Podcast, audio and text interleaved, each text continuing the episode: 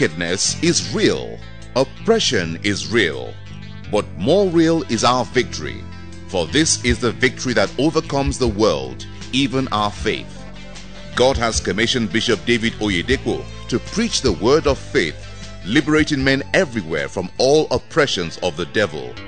Get set for an empowerment that will enable you to rule in the midst of your enemies and subdue them under your feet. Now, Bishop David Oyedepo.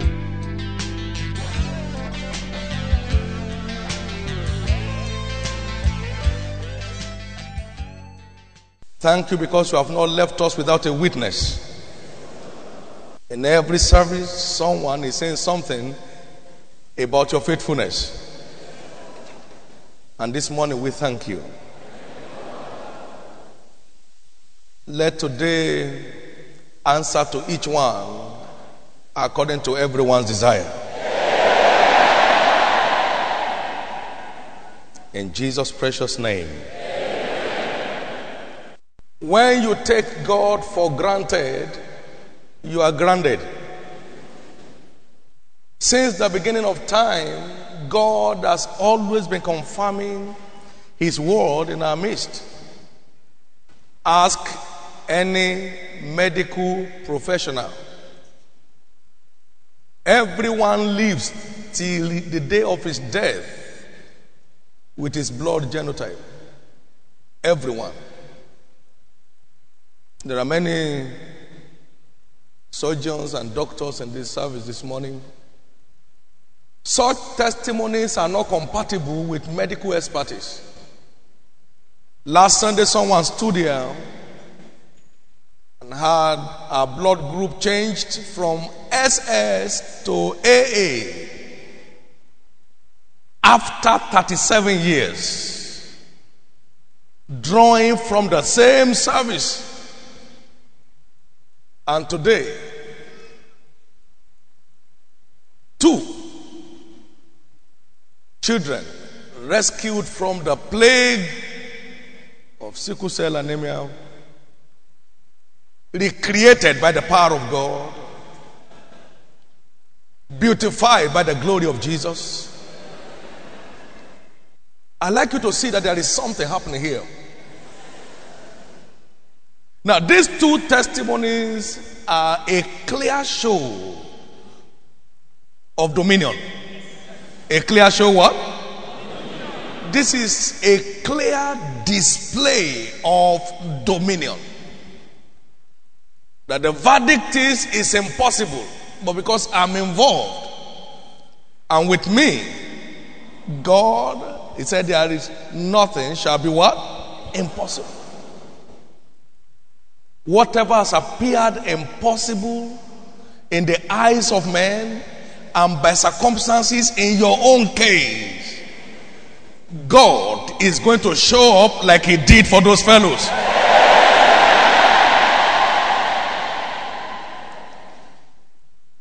Habakkuk chapter 1 and verse 5. Behold ye among the heathen and regard and wonder marvelously. For I will walk a walk in your days which ye will not believe, though it be told you. I will walk a walk in your days. Habakkuk chapter 1 and verse 5. Which you will not believe, even if you are told. And I've heard a surgeon say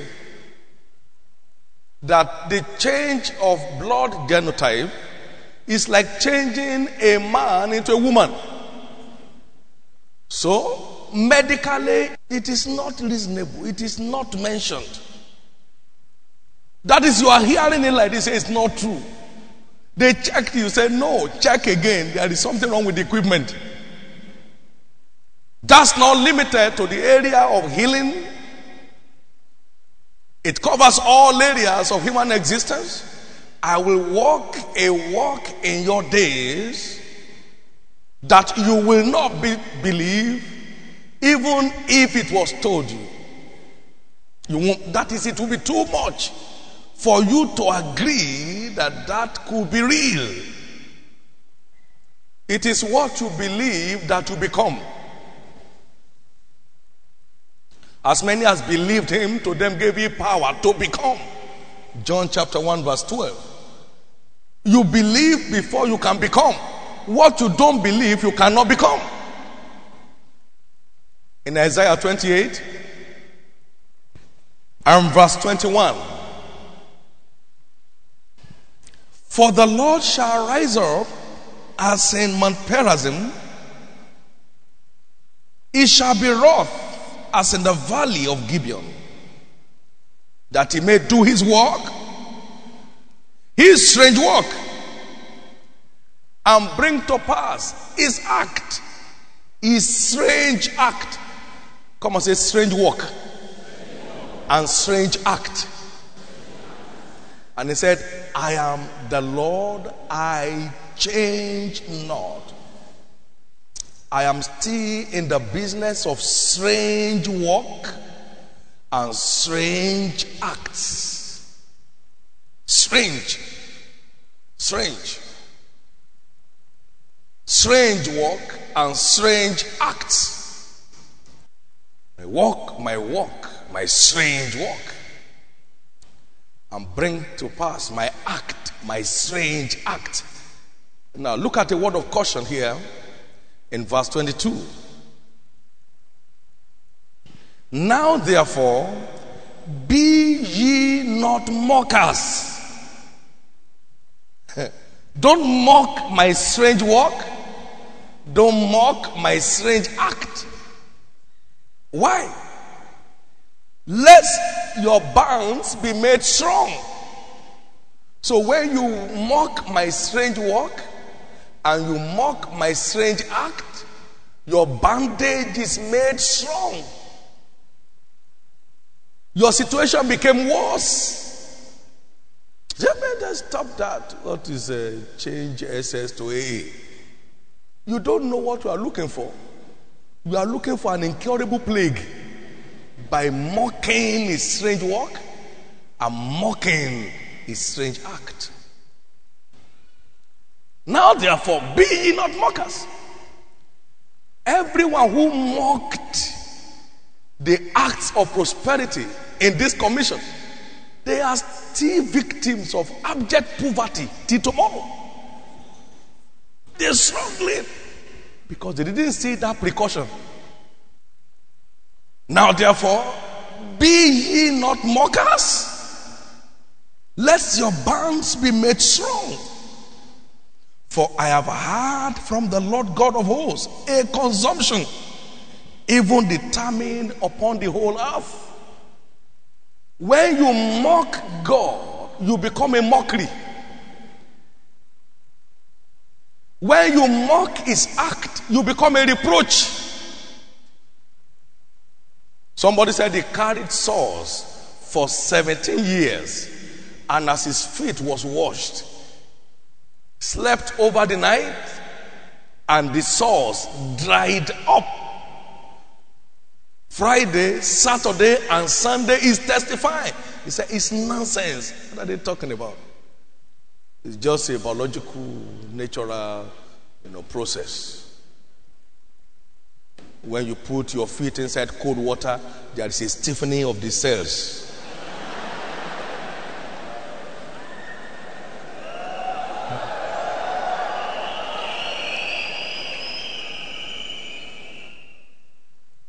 He said, I've heard from the Lord God that a great consumption is upon the whole earth to deal ruthlessly with everyone mocking the acts of God. Everyone mocking the acts of God. We have demonstrated in these testimonies today the dominion of Christ over all life situations and circumstances. The dominion of Christ. The dominion of Christ. Somebody came here at the other time. He said he thought that they normally tell people what to come and say. So he went to the testimony corner to see whether they would tell him what to say.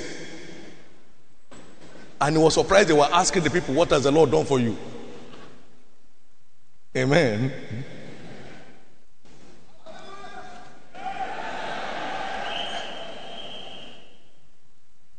Thank God he found out.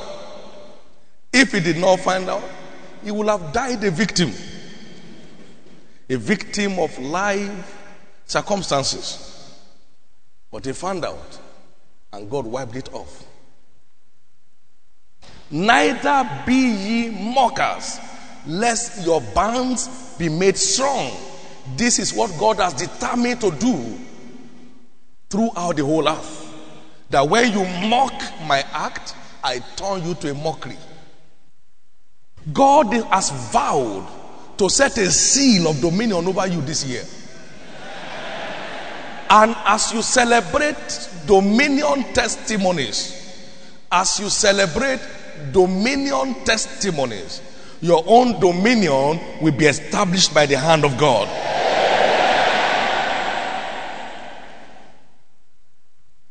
Strange work and strange act. A student in the year 2000 is talking of a house He's talking of a car gift, he's talking of this and talking of that. How? An opportunity came by, he grabbed it with all his heart, and God turned his captivity. Somebody's grabbing one opportunity today that will mark the beginning of beginnings in his life. He said, I had a hundred thousand. I sacrificed it all. I was left with a bag. So I took my bag and I went on my journey. And the heavens opened. And the heavens opened. And the heavens opened. And the heavens opened. This morning, heaven will open over the head of everyone who can see a divine opportunity in what is happening here this morning. Luke chapter 5. I'll be speaking on supernatural empowerment for wealth. Supernatural empowerment for wealth. And our anchor scripture is Deuteronomy chapter 8 and verse 18. But thou shalt remember the Lord, your God for it is he that giveth thee power to get wealth, that he may establish to you the covenant that is swear unto thy fathers as it is this day. So that covenant is a present, continuous, tense covenant as it is this day. It is he that giveth thee power to get wealth, that he may establish his covenant, that is where unto thy fathers, as it is this day. So it's a present, continuous tense covenant. It's enforced till now and remain enforced tomorrow as it is, as it is. So the evidence of the validity of that covenant is always visible on ground. Canaan land is a clear evidence of that covenant. The entirety of this community is a clear evidence. Power consumption in Canaan land is more than the whole of Ota. It's a clear evidence of that covenant as it is this day. Many of you are express symbols of the validity of that covenant in this service this morning. Many of you, many of you sitting down here are express symbols of the validity of that covenant today. He said, as it is this day, there is an empowerment that brings you into that realm of wealth. And if you look at that realm, he said, You will have need of nothing in that land. It's, it's, it's, it's the realm of more than enough. He said, You shall eat bread without scarceness. A strange land. I see God bringing you permanently into that strange land.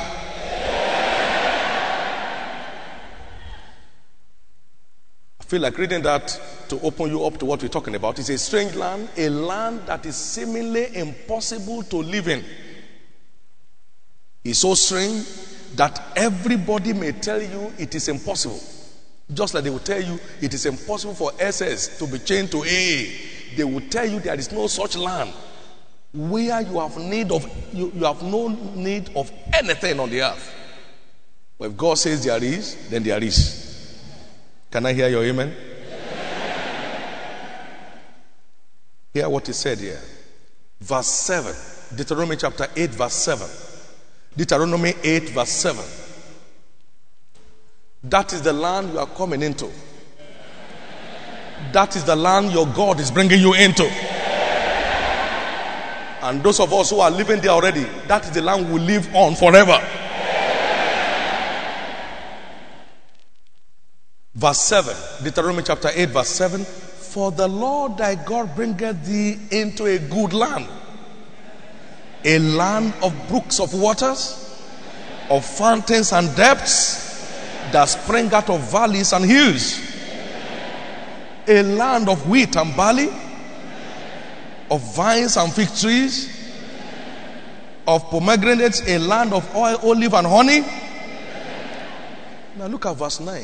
A land wherein thou shalt eat bread without scarceness. Thou shalt not lack anything in it. A land whose stones are iron, and out of whose heels thou mayest dig brass.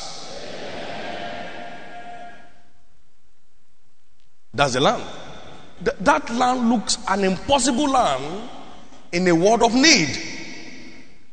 But God said, I'm bringing you into a land where you will eat bread without scarceness, where you will not lack anything in it. A land where everything will be fortune. This is a covenant fortune land. Come and say fortune land. This is a covenant fortune land. Everything turns into gold. And verse 18 says, You are going to see these things happening, but you must remember. But thou shalt remember the Lord your God, for it is He that giveth thee power to get wealth. So there is an empowerment involved. You can't walk into this land except you are so empowered. This morning, God is going to empower you to access this land and reside there. I said, You will access this land and you will reside there. For it is He that giveth thee power to get wealth, that He may establish to you the covenant that is swear unto thy fathers as it is this day. But thou shalt remember the Lord your God, who has empowered you to become resident in a land where you eat bread without scarceness, in a land where you lack nothing in it. You shall remember that you have been empowered by God to become resident in this strange land. Oh God. The, covenant fortune land is a land of reality. It is real. it's accessible. It's tangible. Many are there today. You will join that company of men of fortune. Luke chapter 5. These were major professionals. They were at the point of frustration in their career. And it came to pass that as the people pressed upon him to hear the word of God, he stood by the lake of Gennesaret. Verse 1. Now, verse 2 says, And saw two ships standing by the lake. But the fishermen were gone out of them and were washing their nets in frustration. The night is over and there is nothing to go home with. We have suffered the cold and the tempest of the sea. There is nothing to show. They were washing their nets. Many people are about throwing in the towel in this service.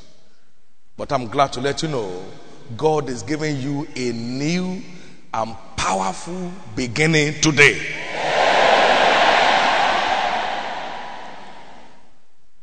And he entered into one of the ships, which was Simon's, and prayed him that he would let out a little from the lamb.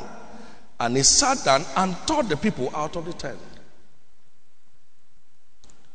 Now, when he had left speaking, he said unto Simon, Launch out into the deep and let down your nets for a draught. And Simon answered and said, Master, we have toiled all the night and have taken nothing. Nevertheless, at thy word, I will let down the net. We have toiled all night. There are people here who have toiled all weeks and months and years and have taken nothing. They've tried all techniques. It amounted to nothing. They have tried to look for every kind of relation and friends. They have taken nothing. They have tried to improve their skill. They had to undertake fresh courses and programs, but they have taken nothing. Simon said, Nevertheless, at thy word. So the word of God is the seed of a new beginning. The word of God. The word of God is the seed of a new beginning. Nevertheless, at thy word, at thy word, I will let down the net.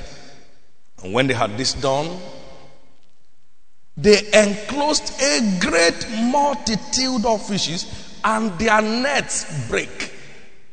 Come on, say breakthrough. And they beckoned unto their partners, which were in the other ship, and that they should come and help them. And they came and filled both the ships, so they began to sink.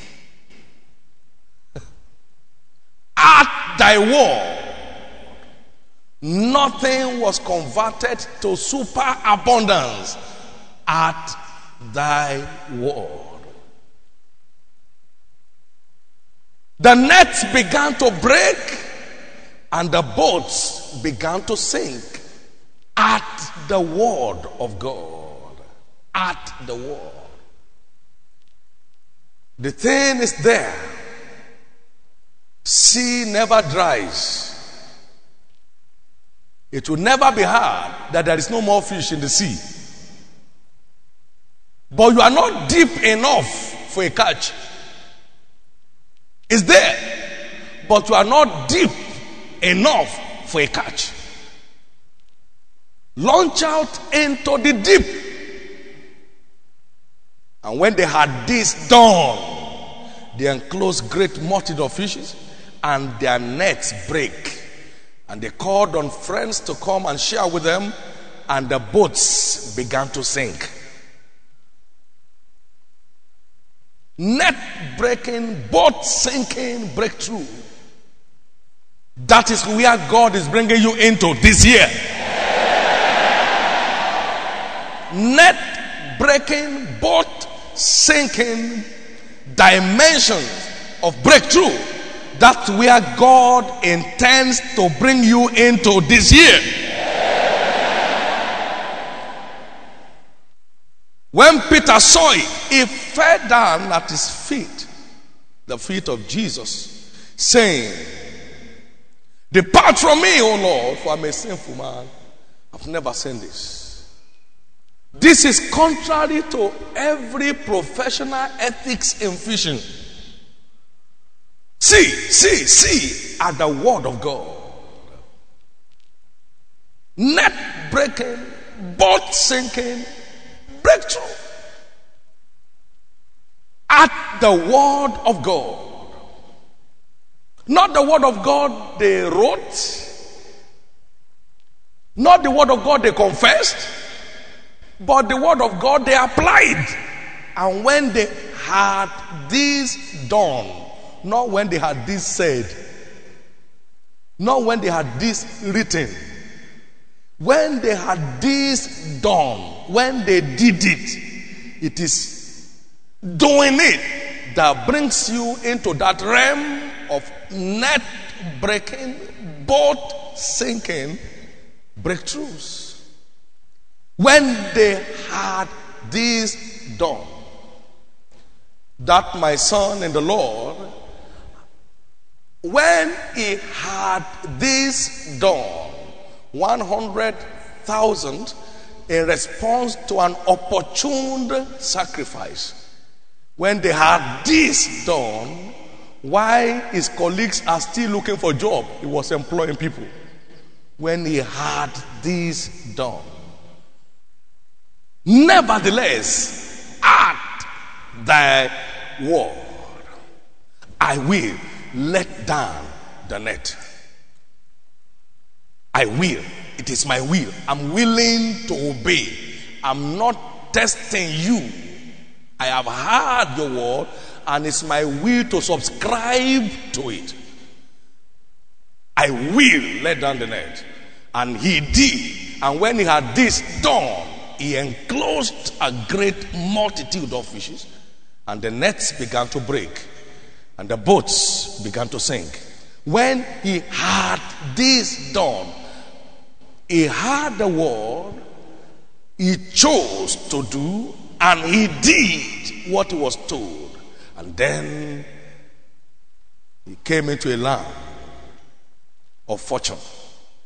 It is that land of covenant fortune that I believe God wants to bring you into today.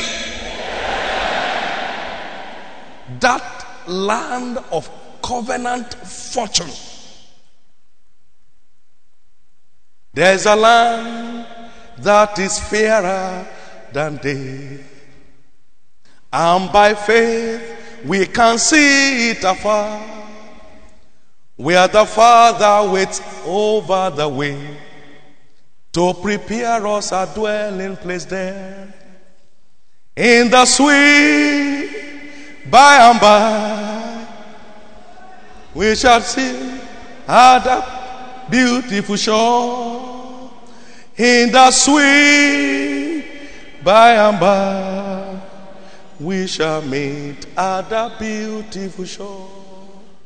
There is something about this covenant land. Many never step there all their life.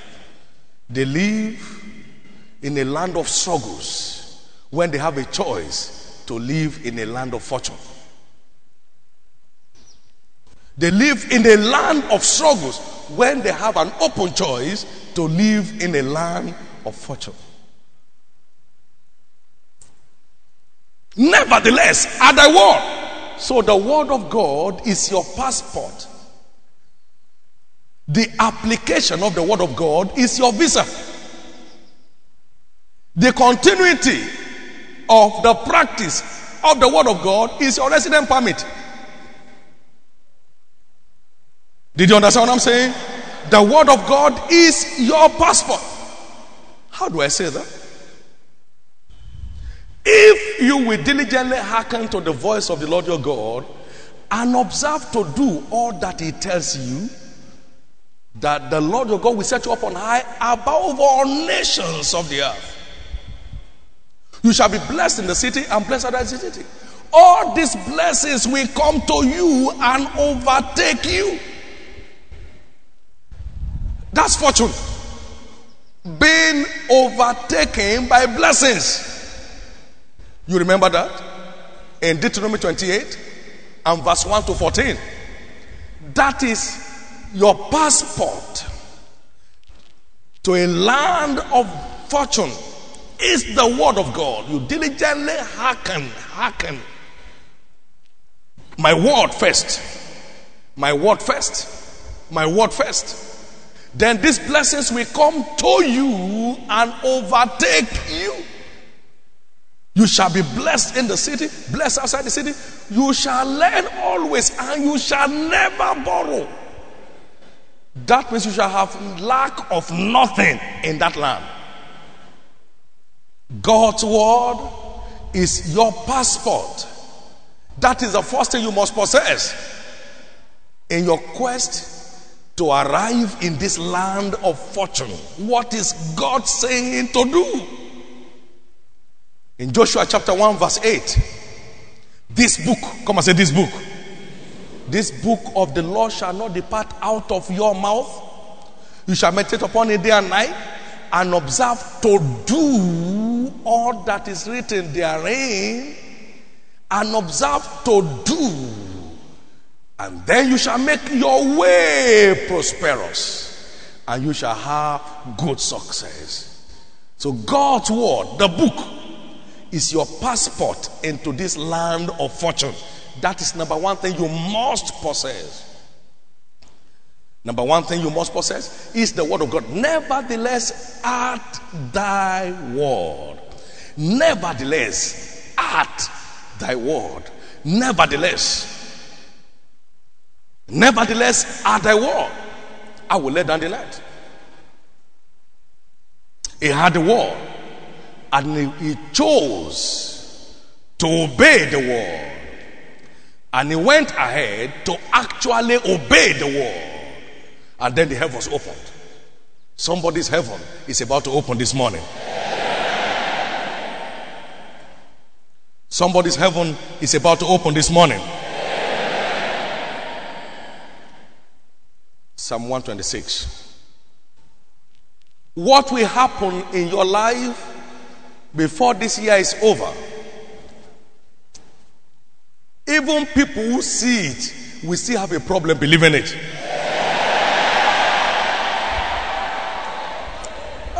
What has happened to him? What is going on? I know this man. I know this woman. What's going on there? Now you see, that is when you correctly position yourself. I'm not talking about gimmicks. I'm not talking about games. I'm not talking about Lagos smartness. I'm talking about walking in the integrity of the truth. I'm talking about reaching out to heaven for a change of your position by covenant practice. 126. When the Lord turned again the captivity of Zion, we were like them that dream. Then was our mouth filled with what? Laughter.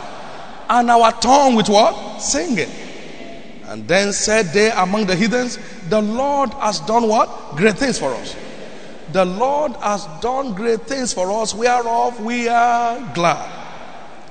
Turn again our captivity, O Lord, as the streams of the south. They that sow in tears shall reap in joy. He that goeth forth bearing precious seed shall doubtless come again with rejoicing, bringing the sheaves with them.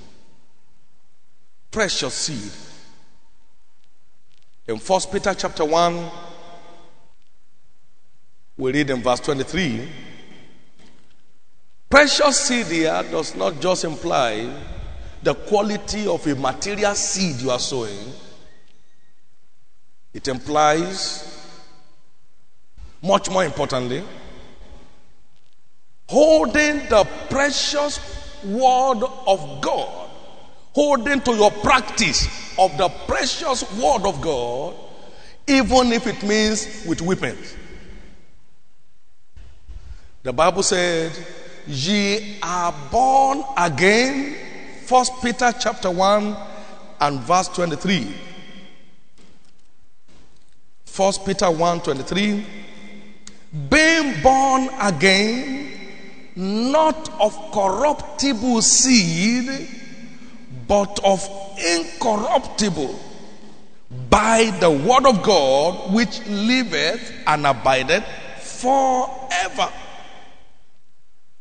But by the incorruptible seed, so is the precious word of God. When you hold on to your practice of the word, even if it means in tears, he said, You shall doubtless come again with rejoicing, bringing the results with you. That means every turn around is triggered by the word of God. He that goeth forth and weepeth, but bearing precious seed, shall doubtless come again with rejoicing, bringing his sheaves with him. Shall doubtless come with rejoicing, bringing his sheaves with him.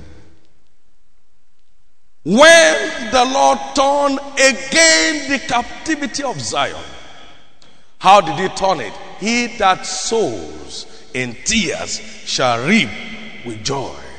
He that holds on to the precious word of God, even when required weeping, he shall doubtless come again with rejoicing, bringing his sheaves with him.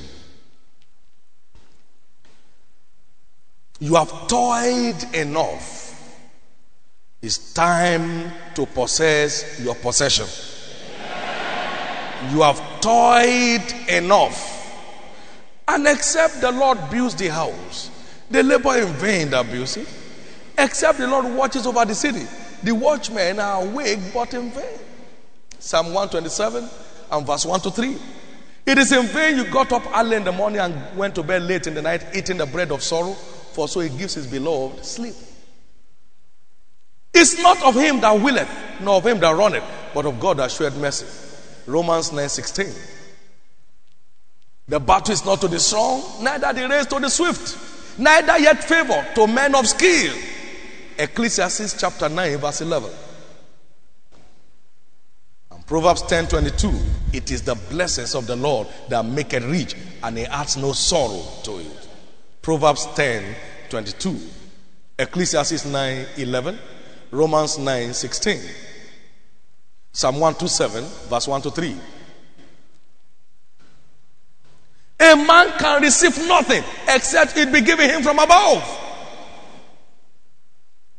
Every good and perfect gift coming from above, from the Father of light, in whom there is no variableness, no shadow of turning. Roman, I mean, uh, James chapter 1, verse 17. Now, it all implies that without God, your struggle continues. That's why I said, I know you know many ways, but until you return to me, your struggle continues. Malachi chapter 3 and verse 8. Return unto me, and I will return unto you. Or say this way Return unto me, and I will restore unto you. I will restore. I will restore. When you return, God will restore. Somebody's destiny is just about to be restored this morning.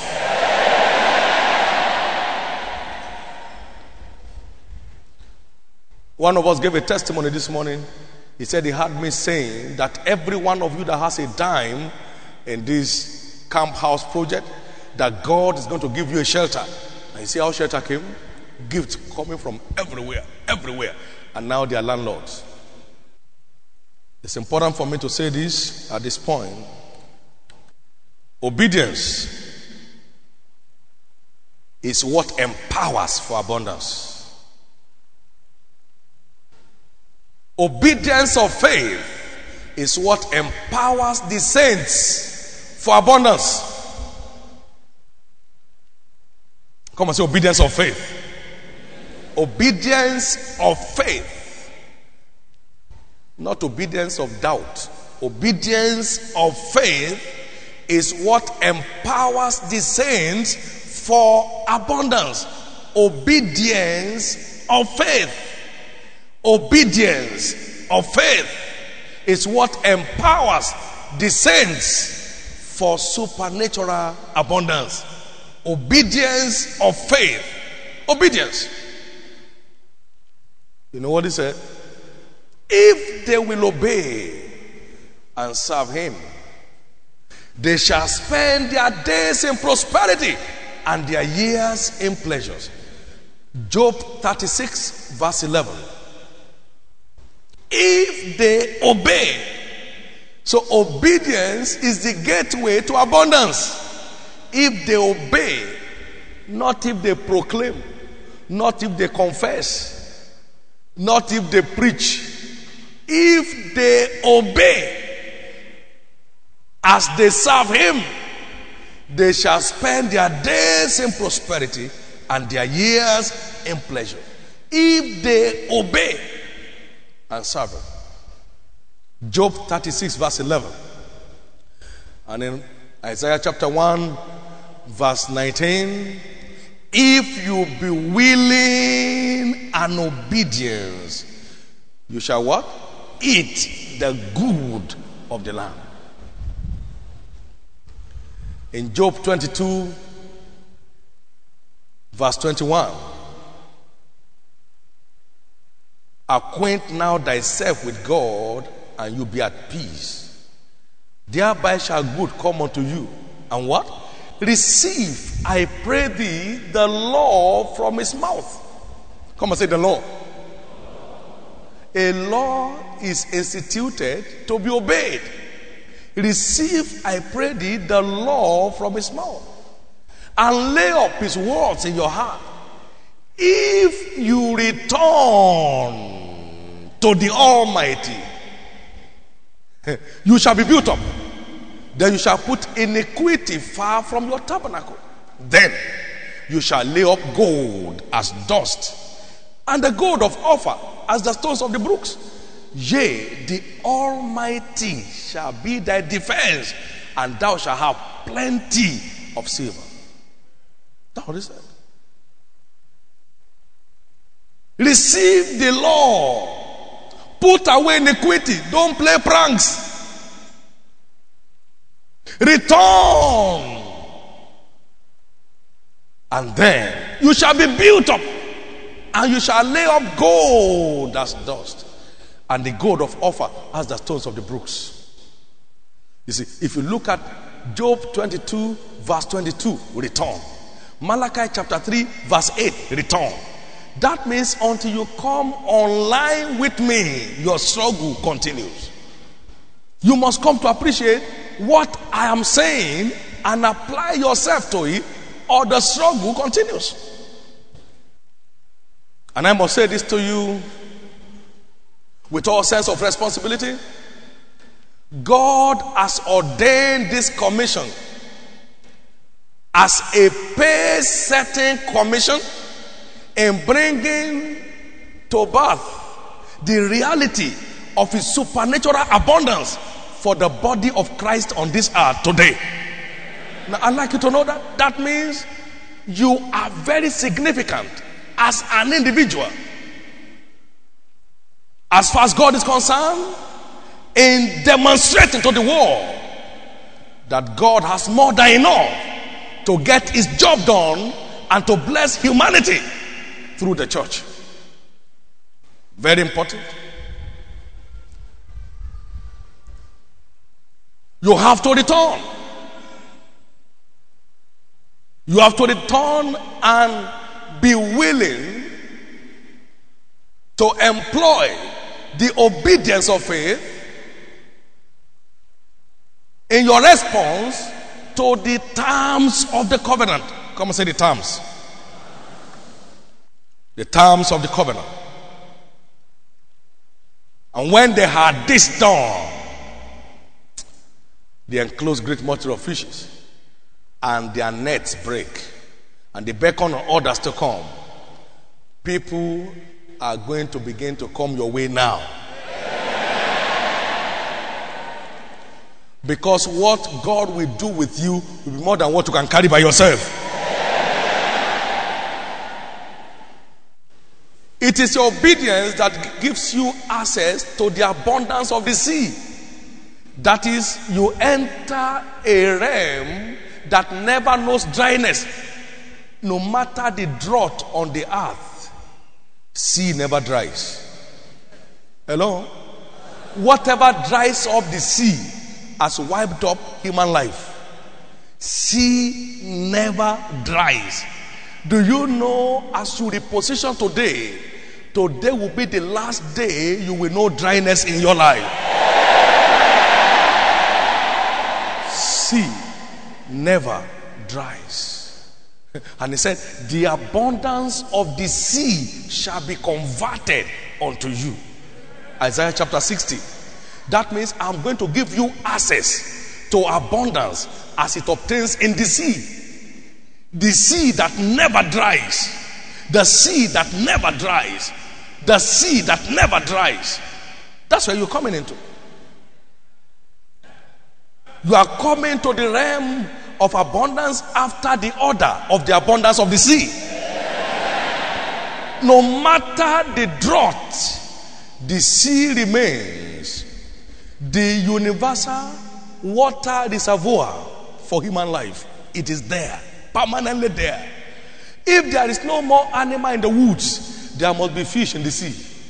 It never dries. It never dries. The abundance of the sea. Eh, the abundance of the sea. The abundance of the sea. And what brings you there? Obedience. Obedience brought Peter there. Depart from me, I'm a sinful man. The nets began to break and the boats began to sink. Remember when Jesus came out of the grave and he was appearing to his disciples? He came to them in John 21, verses 5 and 6. Children, have ye any meat? They said nothing. He said, Cast your net on the right side. They were on the wrong side. Many of you have been on the wrong side. On the wrong side. You know what I mean by wrong side? You are praying and fasting for abundance. That's wrong side.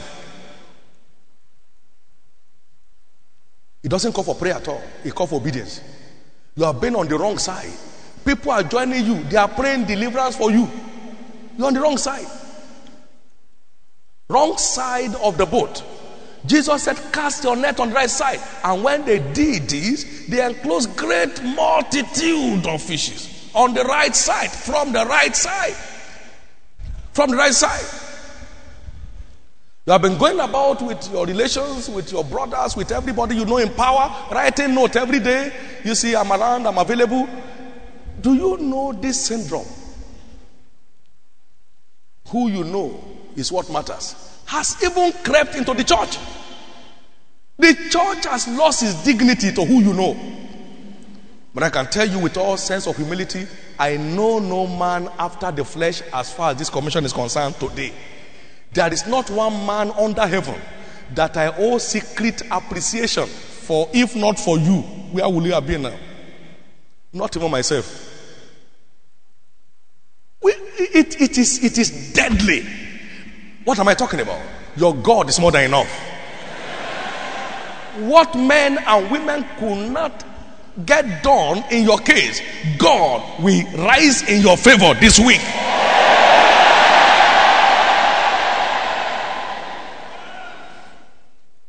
What is man? That's what the Bible says. That art mindful of him. What's man? He said, Vain is the help of man. Help is coming from above for you today.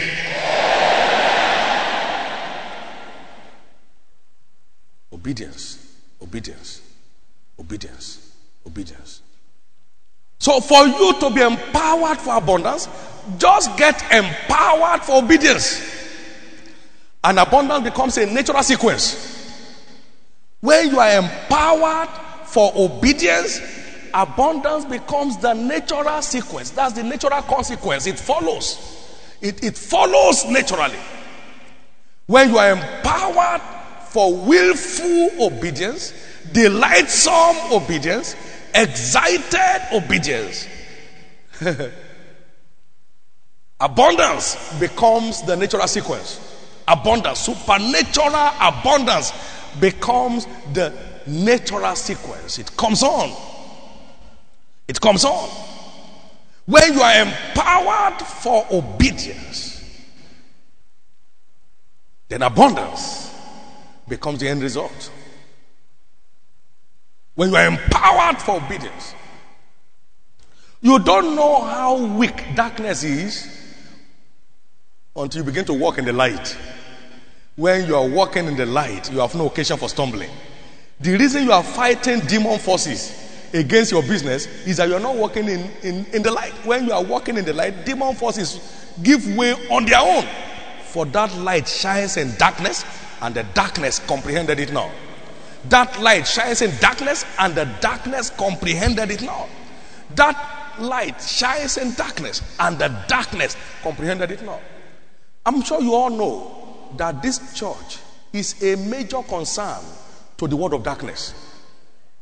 Now, and if witchcraft in Ota is noted to be a most notorious witchcraft in the world, where were they when this church is breaking bands on every side and there is no way in? Because darkness will never attempt an attack on light. You never find darkness in a meeting planning how to attack light. Have you seen that before? Uh, the appearance to light means the disappearance of darkness. You know, it's not that darkness will die, darkness will disappear. It will fade away, it will be non existent, it will vanish. So when you walk in the intensity of the covenant light, forget about witchcraft, forget about occultic powers, forget about what somebody said and somebody said and somebody told, forget about nothing. For that light shines in darkness, and darkness comprehended it No. And that is the true light that lighted every man that comes into this world. Show me a delightsome tither that worships God with his tithes. Show me an excited sacrificer that bears his sacrifice. And, he's bringing out a sacrifice indeed marked by God as a sacrifice, well pleasing and acceptable to me, a sweet smelling savour. Show me a man like that that is still at the same spot. I would tear my Bible. Show me a man like that. You are not sincere. Many people in the church are not sincere. You are not sincere. I have never knocked on anybody's door till tomorrow. Can you be of help? 22 years have passed. You know what I'm talking about? Many of you are not trusting God, you are testing God. Lord, this is title. If in four weeks nothing happens, if you see my leg, I cut it. You are testing God, you are not trusting God, and thou shalt not tempt the Lord your God. It's a fearful thing for a mortal man to be testing the faithfulness of God. I brought a sacrifice to the Lord one day. What a privilege. And God said to me from his mouth to my ears and my heart, My son David, even if you don't want to be rich, it's too late. I heard them, not that somebody said, somebody said. Nobody prophesied that to me. I heard them by myself. There's a kind of sacrifice that touches God that makes him swear now, for your financial dominion to be a reality, you must hit that point this year where a sacrifice from you triggers something from the heart of God in your direction. When the Lord turn the captivity of Zion. We were like them that dream. Somebody is going to enter into his financial dreamland this year. then was our mouth filled with laughter and our tongues with singing. Then said they among the heathen, We became the talk of the town. The talk of the town. The Lord has done great things for them. We kept answering, The Lord has done great things for us. We are off. We are glad. Somebody is going to enter into his, his financial dreamland this year. There were two occasions in scriptures, among others, where a sacrifice turned the captivity of people. You remember Genesis chapter 22? Genesis 22, Abraham took his only begotten son Isaac at the commandment of the Lord. Take now thy son, thy only son Isaac, whom thou lovest, and come along with me, and you will sacrifice him to me upon a mountain that I will show you. God is a humorous God. He took him to a mountain, three days journey. Come and say three days journey. So he could have every opportunity to change his mind. Three days. Old man, three days trekking, going to the mountain. And as soon as he picked this boy, he did it willingly. He rose up early in the morning. He did it trusting. To slay his boy, the voice came, Hold it. Behold, there's a ram here in the ticket. Lay not your hand upon that child. And he did. They took the ram in the place of Isaac. And the voice of the Lord came to him the second time. By myself have I sworn, saith the Lord, that in blessing I will bless you. In multi- Look, God was swearing. It is only an acceptable sacrifice that moves God to swear. God was swearing. God was swearing. And I tell you, when God swears, man's struggles end. When God swears a blessing, then your struggles come to an eternal end. This year, you are going to hit that point where God will swear his blessing on your life.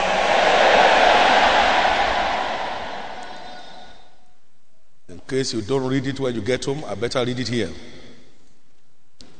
Genesis 22. And I read verse 15. And the angel of the Lord called unto Abraham out of heaven the second time. Come and say the second time. Verse 16. And said, By myself have I sworn, saith the Lord, for because what? Thou hast done this thing and hast not withheld thy son, thy only son, that in blessing. I will bless thee, and in multiplying I will multiply thy seed as the stars of the heaven, and as the sun which is upon the seashore, and thy seed shall possess the gate of his enemies. And verse 18, and in thy seed shall all the families of the earth be blessed because thou hast obeyed my voice. Hmm. Because thou hast obeyed my voice. You see, obedience, obedience of faith, is what launches you into the realms of supernatural abundance. Because thou hast obeyed my voice. Thou hast obeyed my voice. I have come to know over the years that the altar of sacrifice is the altar of turnarounds. The altar of sacrifice is the altar of new beginnings. The altar of sacrifice is the altar of breakthroughs. The altar of sacrifice is the altar of breakthroughs. It doesn't matter how hard you preach it as a preacher, I've seen many fine preachers who are swimming in abject poverty. It's not how well you preach it, it's how well you practice it. How well you practice it. How well you practice it. How well you practice it. There is a law. The law is that seed time and harvest shall not cease. That is the covenant basis for supernatural wealth. Genesis 8 22. Seed, time, harvest. Not the following day. It's not money doubling. Seed, time, harvest. It is done willingly, it is done cheerfully, it is done in faith, and then God is committed to confirm. Is somebody hearing what I'm saying? It's done willingly. Second Corinthians chapter 8, verse 12. If there be first a willing mind, it is accepted. According to what a man has, and not according to what he has not. Second Corinthians chapter 8, verse 12. If there be forced a willing mind. So it is not a thing you force, it's, that's allowed to be forced on you. It's a thing you do willingly. Otherwise, it's not acceptable.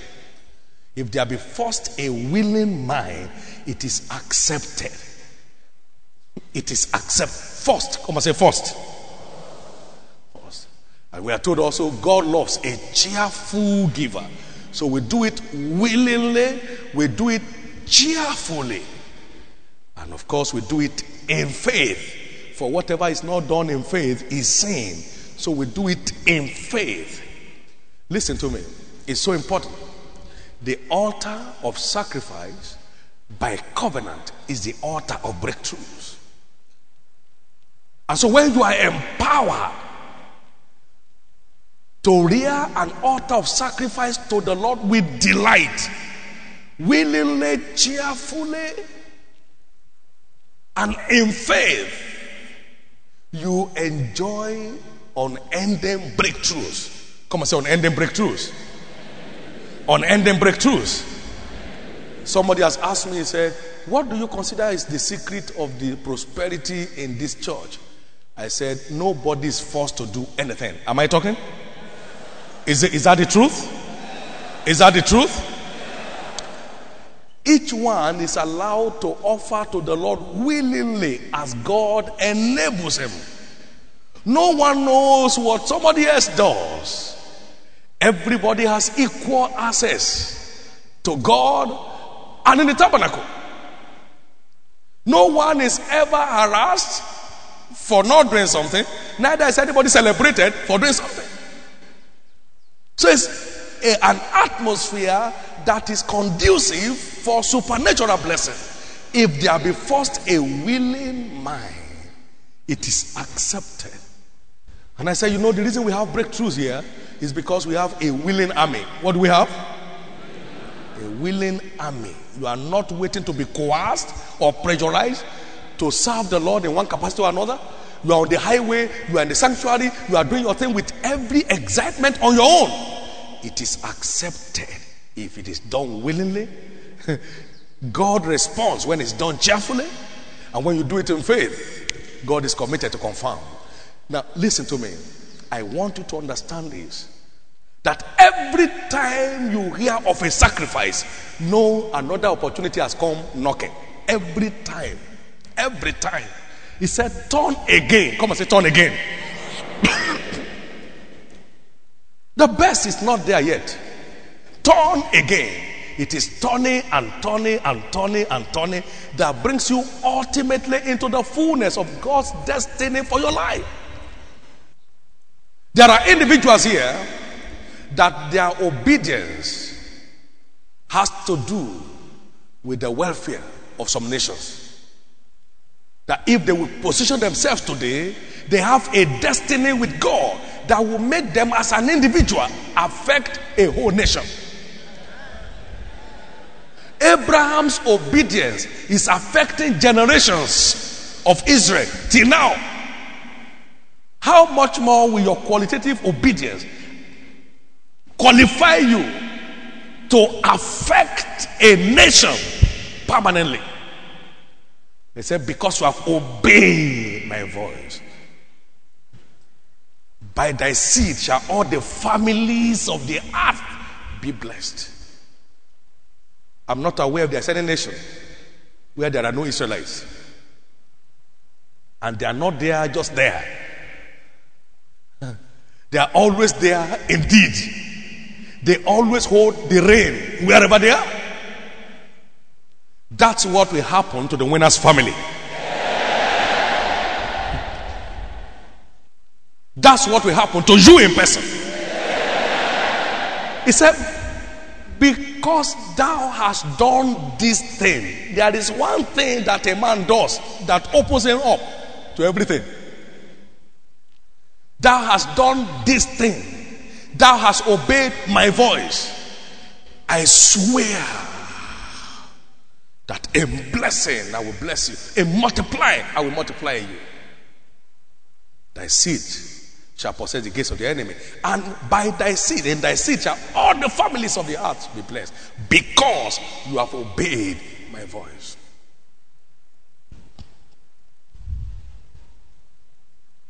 First Kings chapter 3, as we begin to round up. It is that grace you are going to receive here today that will position you tirelessly for obedience of faith to the terms of the covenant as a way of life. As a way of life. You are not faking it, you are simply living it. First Kings chapter 3. Let us see another altar of sacrifice here. And verse 3. And Solomon loved the Lord, walking in the steps of David his father, only sacrifice and burnt offerings and incense in high places. And the king went to Gibeon to sacrifice there. That was his way of life. He went to Gibeon to sacrifice there. What did he do there? Now, for that was the great high place, a thousand burnt offerings did Solomon offer upon the altar. And in Gibeon, the Lord appeared to Solomon in a dream by night. And God said, Ask what I shall give thee. That's a breakthrough question. Ask. Open check. And Solomon worshiped the Lord.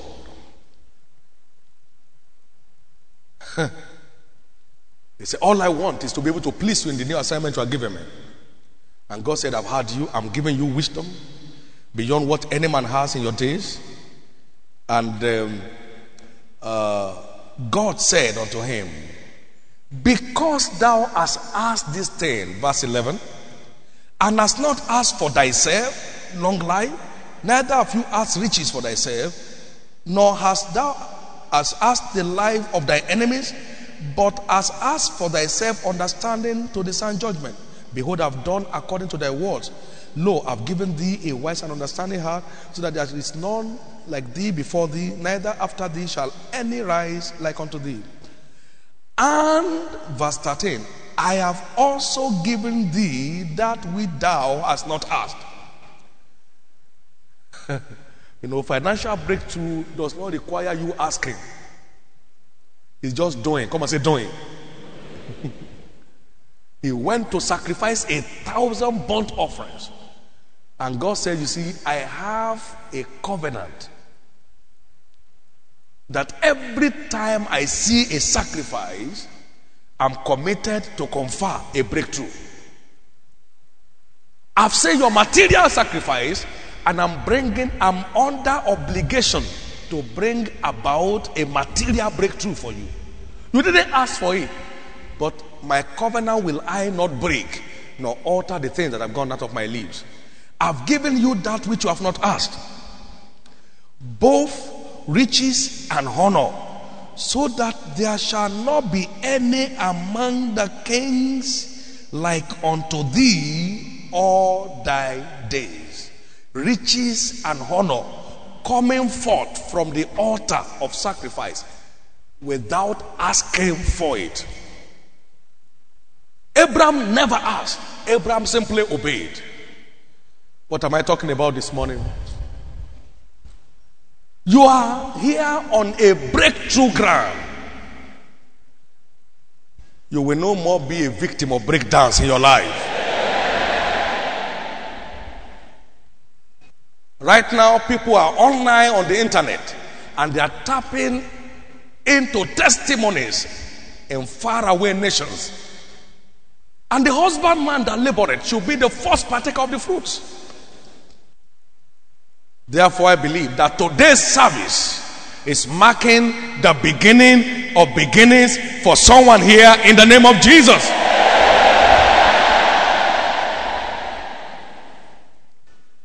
It is not enough to know what to do, it is to have the grace to do it.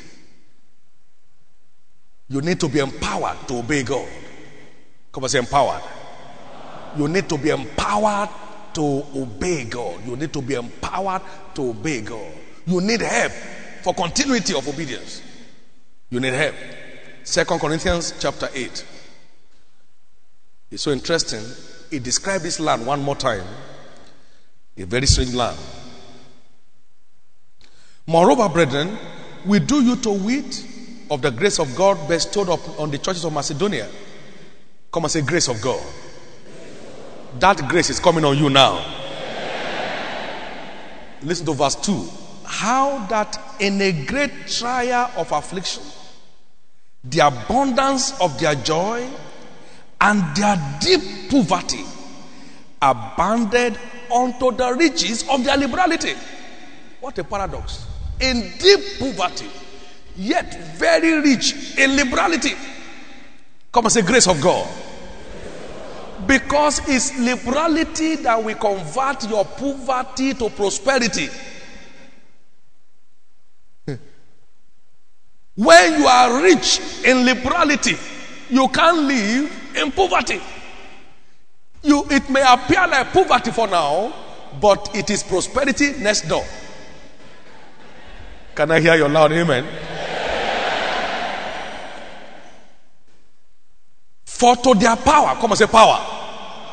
How many agree that power is involved here? Power. For to their power, I bear record. And yea, beyond their power, Haba, power, beyond their power, they were willing of themselves. To their power, I bear record.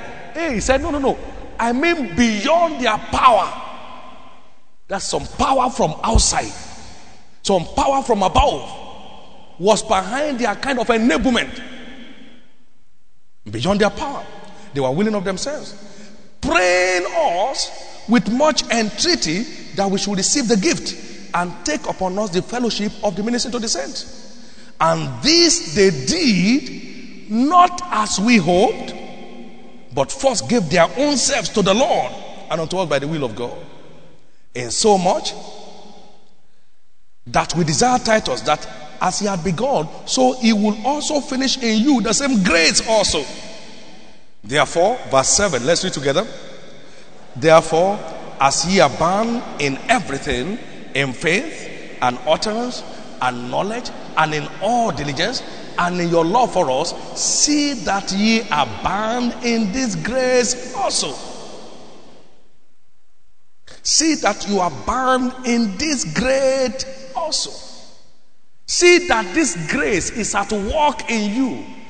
The grace of heavenly liberality, even in the midst of poverty, obeying God lavishly so you can come out of your predicament. The grace of God came upon the churches in Macedonia. And that grace made it a great church. That grace is coming upon you today. I said, That grace is coming upon you today. God is able, when you carry that grace, then God steps in to make all grace abound towards you so that you having all sufficiency in all things. Chapter 9 of Second Corinthians and verse 8. God is able to make all grace abound towards you so that ye always having all sufficiency in all things may abound to every good work. Always having sufficiency in all things. When that grace comes, this is the grace that it brings to birth.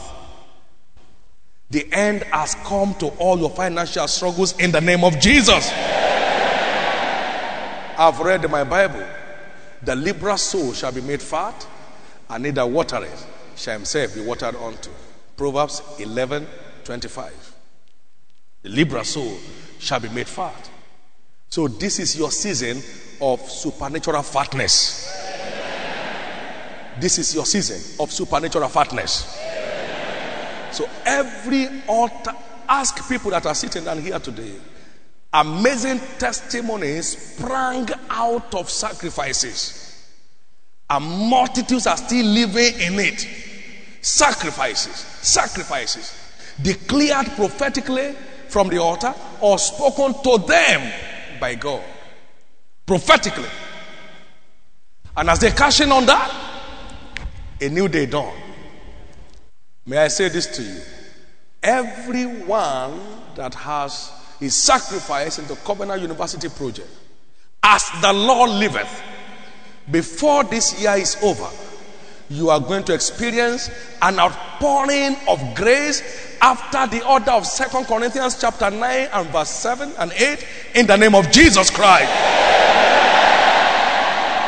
God will prove to you that is able to make all grace abound towards you so that you having all sufficiency in all things may continue to increase in every good work in the name of Jesus Christ. What am I talking about? Whatever has not been able to stop the flow of blessings over this commission will not be able to stop it in your direction. He said, Because you have obeyed my voice, in your seed shall all the families of the earth be blessed. That's if Abraham remained a, gener- a blessing to his generation, I decree that because of what you have done, your family lineage will keep drawing virtue of grace from heaven in the name of Jesus. Let me say this. I have seen God before in many, many things. But I'm afraid of what God is doing now, particularly at Covenant University Project. I'm very afraid.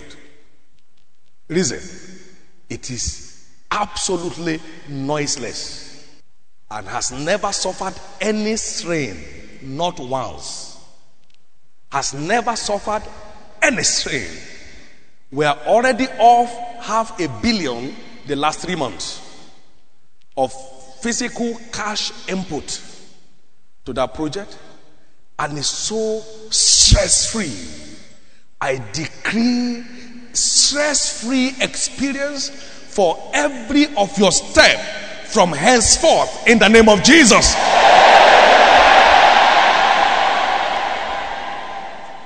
They are working out. They work all the time. They work in the night. They work in the day. And everybody is paid. Every material is paid for. We're not owing anybody. We are not appealing to someone to come and get his money someday. Nobody was ever given a check that was returned. God just sat there for everyone participant on that project the same way God will sit on everything that has to do with you.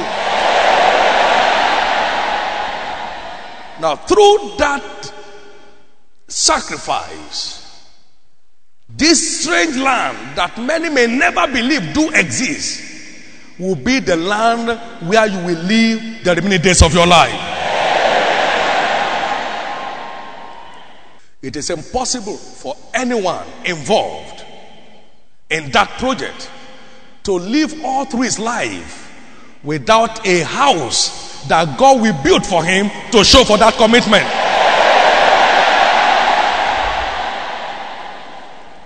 That means no covenant participant with God on that project will die a tenant.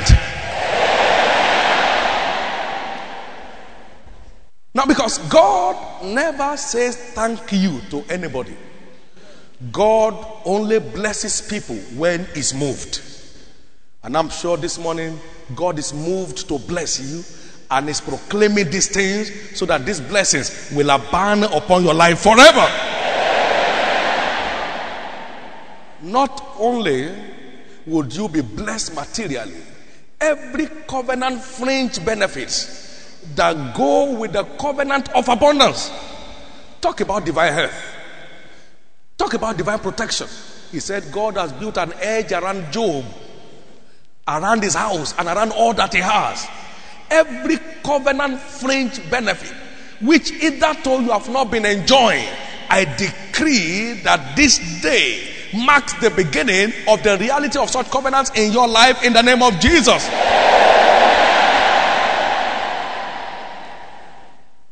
Every of our covenant fathers enjoyed long life.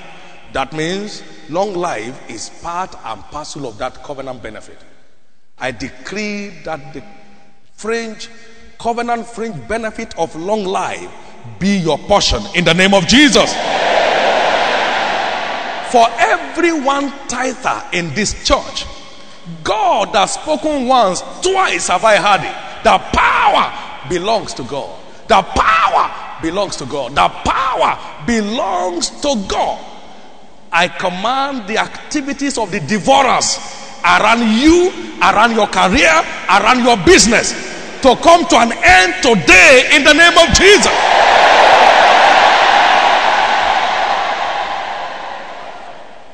Say, I will rebuke the devourer for your sake. I will rebuke the devourer for your sake.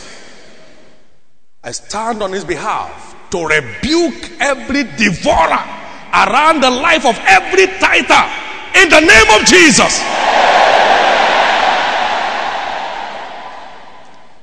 He said, You rob me in tithes and in offerings.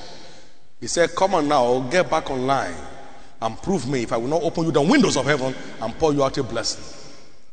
For every sacrifice that ever appeared in your name on this altar, this is going to be the beginning of a turnaround for you. In the name of Jesus. Power to walk in obedience with delight, tirelessly, excitedly. Receive it today in the name of Jesus. And may all the benefits of the covenant begin to answer in your direction per second, per second, the remaining days of your life in the name of Jesus. So shall it be. In Jesus' name. In Jesus' name. Rise to your feet, lift up your right hand before we anoint each one here this morning by the power of God for a new dawn, a new beginning. I'd like you to lift up your hands and see your breakthrough in reality. I've toiled all night. I'm going back to the Word of God now. I'm going back. I'm returning back to the Word of God. I've toiled all night and I've taken nothing. But I've heard your word and I'm returning back now. I have come to understand that is always a tearful seed that results in a cheerful harvest. 1,000 burnt offerings. Can you imagine 1,000 animals slayed and offered as burnt offering? 1,000? You know 1,000? Sheep? 1,000? God said, No, no, no, no, no. Who is doing that? They said, Solomon. He said, Call him. Solomon, what do you want? A man was trekking from Ikeja to the old church, trekking for service, trekking. Isn't that the height of madness? Trekking with two of his children, trekking. All morning, 5 a.m. Trekking, trekking. When this church was being built, they were giving 150 naira, the whole family. 100 for himself, 25 for one child, 25 for another child. He gave his testimony here the year 2001. He's a multi millionaire today. Multi millionaire today. Multi. He was the mockery of everybody until God found him. Until God found him. He stood here. A woman met me and said, I could not even afford to change the tires of my car when I stepped in here. But I hooked on to what is going on here. And she said to me that day, We have just bought a sheep. What is it? A sheep. A sheep. A sheep. What am I talking about? Your turn around is destined to take place now. November 3, 2001. In 20 years' time, a fortune club will arise from within our setup that will be in command of the economy, industry, education, and agriculture. It will affect the social existence of mankind globally. It will compare effectively with any other around the world. It will dictate the pace of the polity of this nation and determine its leadership. It will be the practical fulfillment of Psalm 87. And I said, I see a changed nation. I see an enviable nation. I see a nation clouded with beauty. A land blessed of the Lord. The climax will be a total takeover.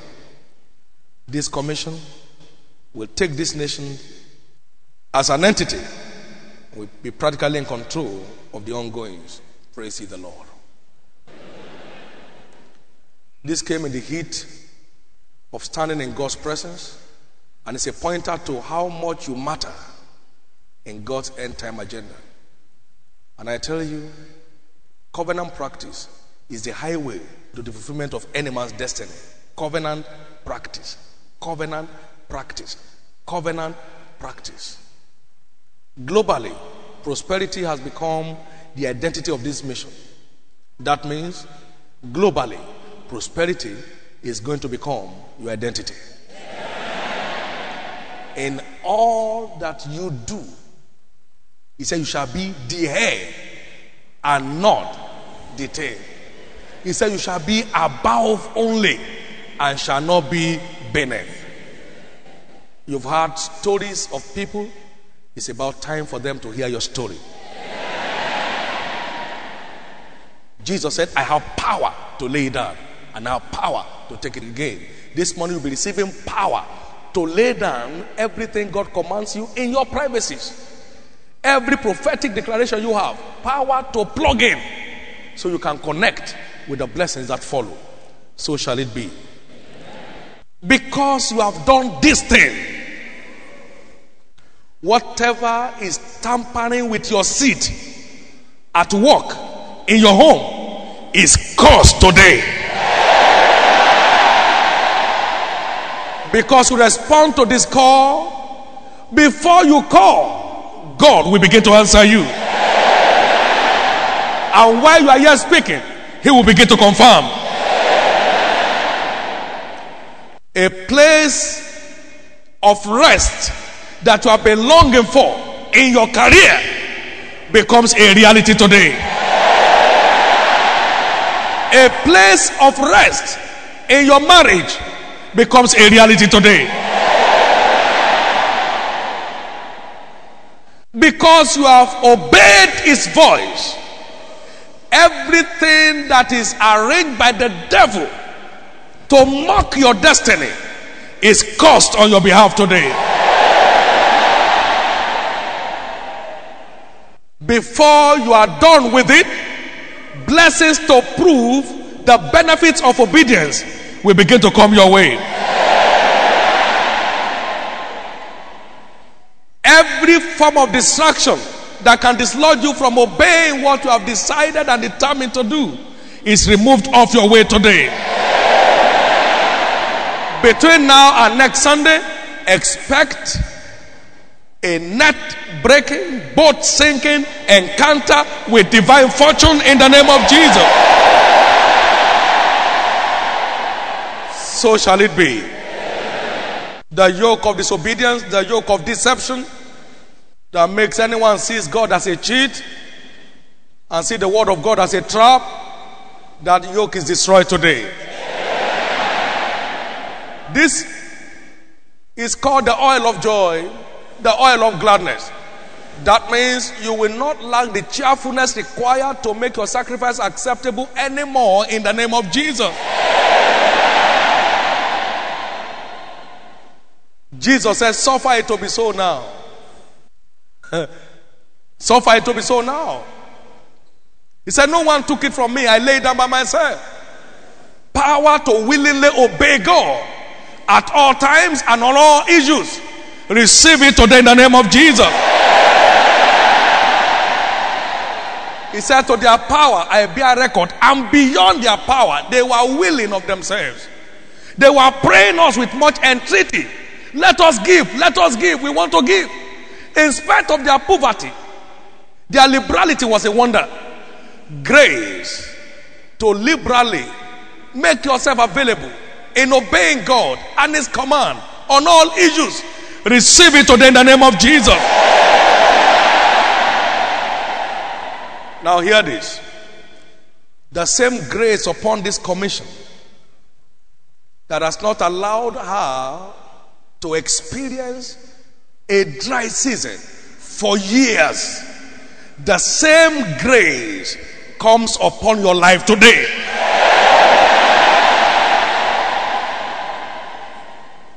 By this anointing, I decree your access to a dimension of wealth after the order of the abundance of the sea in the name of Jesus.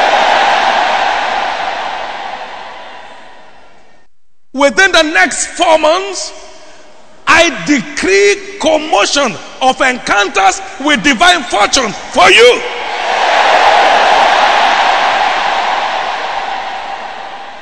As you position yourself with delight in your covenant obligations, in fulfilling your covenant obligations, in tithes, in offerings, in sacrifices, in hospitality, in every charity work, I decree that the world will find it difficult to believe your experience of fortune in the name of Jesus.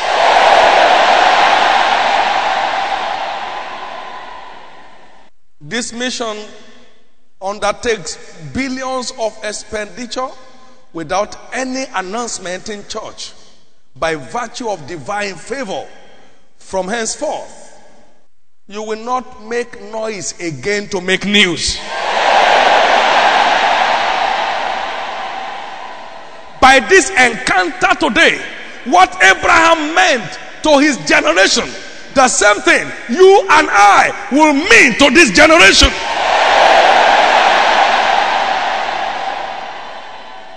Every satanic interferences with your decision to walk in the covenant by this anointing it is caused today. He said these blessings will come to you and overtake you. I decree grace for qualitative obedience that will bring you to the realms of blessings overtaking you in the name of jesus. In the same vein, I decree every covenant fringe benefit of this covenant of abundance. I mean divine health. I mean divine protection. I mean long life. I mean the dest- security, des- destiny of your children. Receive it in the name of Jesus. But thou shalt remember the Lord your God, for it is He that giveth thee power to get wealth. And we have said power to get wealth comes out of power to give, power to lay down, power to lay down willingly, cheerfully, and in faith. It's your portion by this anointing today in the name of Jesus. Place on your forehead and prophesy your own delivery. It's done. Whatever is not permitted to happen to covenant people no longer happens to you. It is done in Jesus' name. By this anointing, welcome to your season of net breaking, boat sinking, order of breakthroughs in the name of Jesus.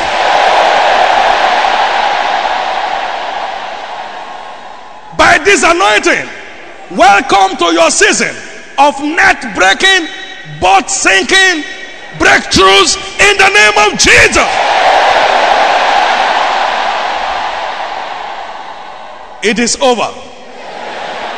Bishop David Oyedepo has just placed in your hands the key to all round victory, exploits, success, and unquestionable dominion over all life's challenges.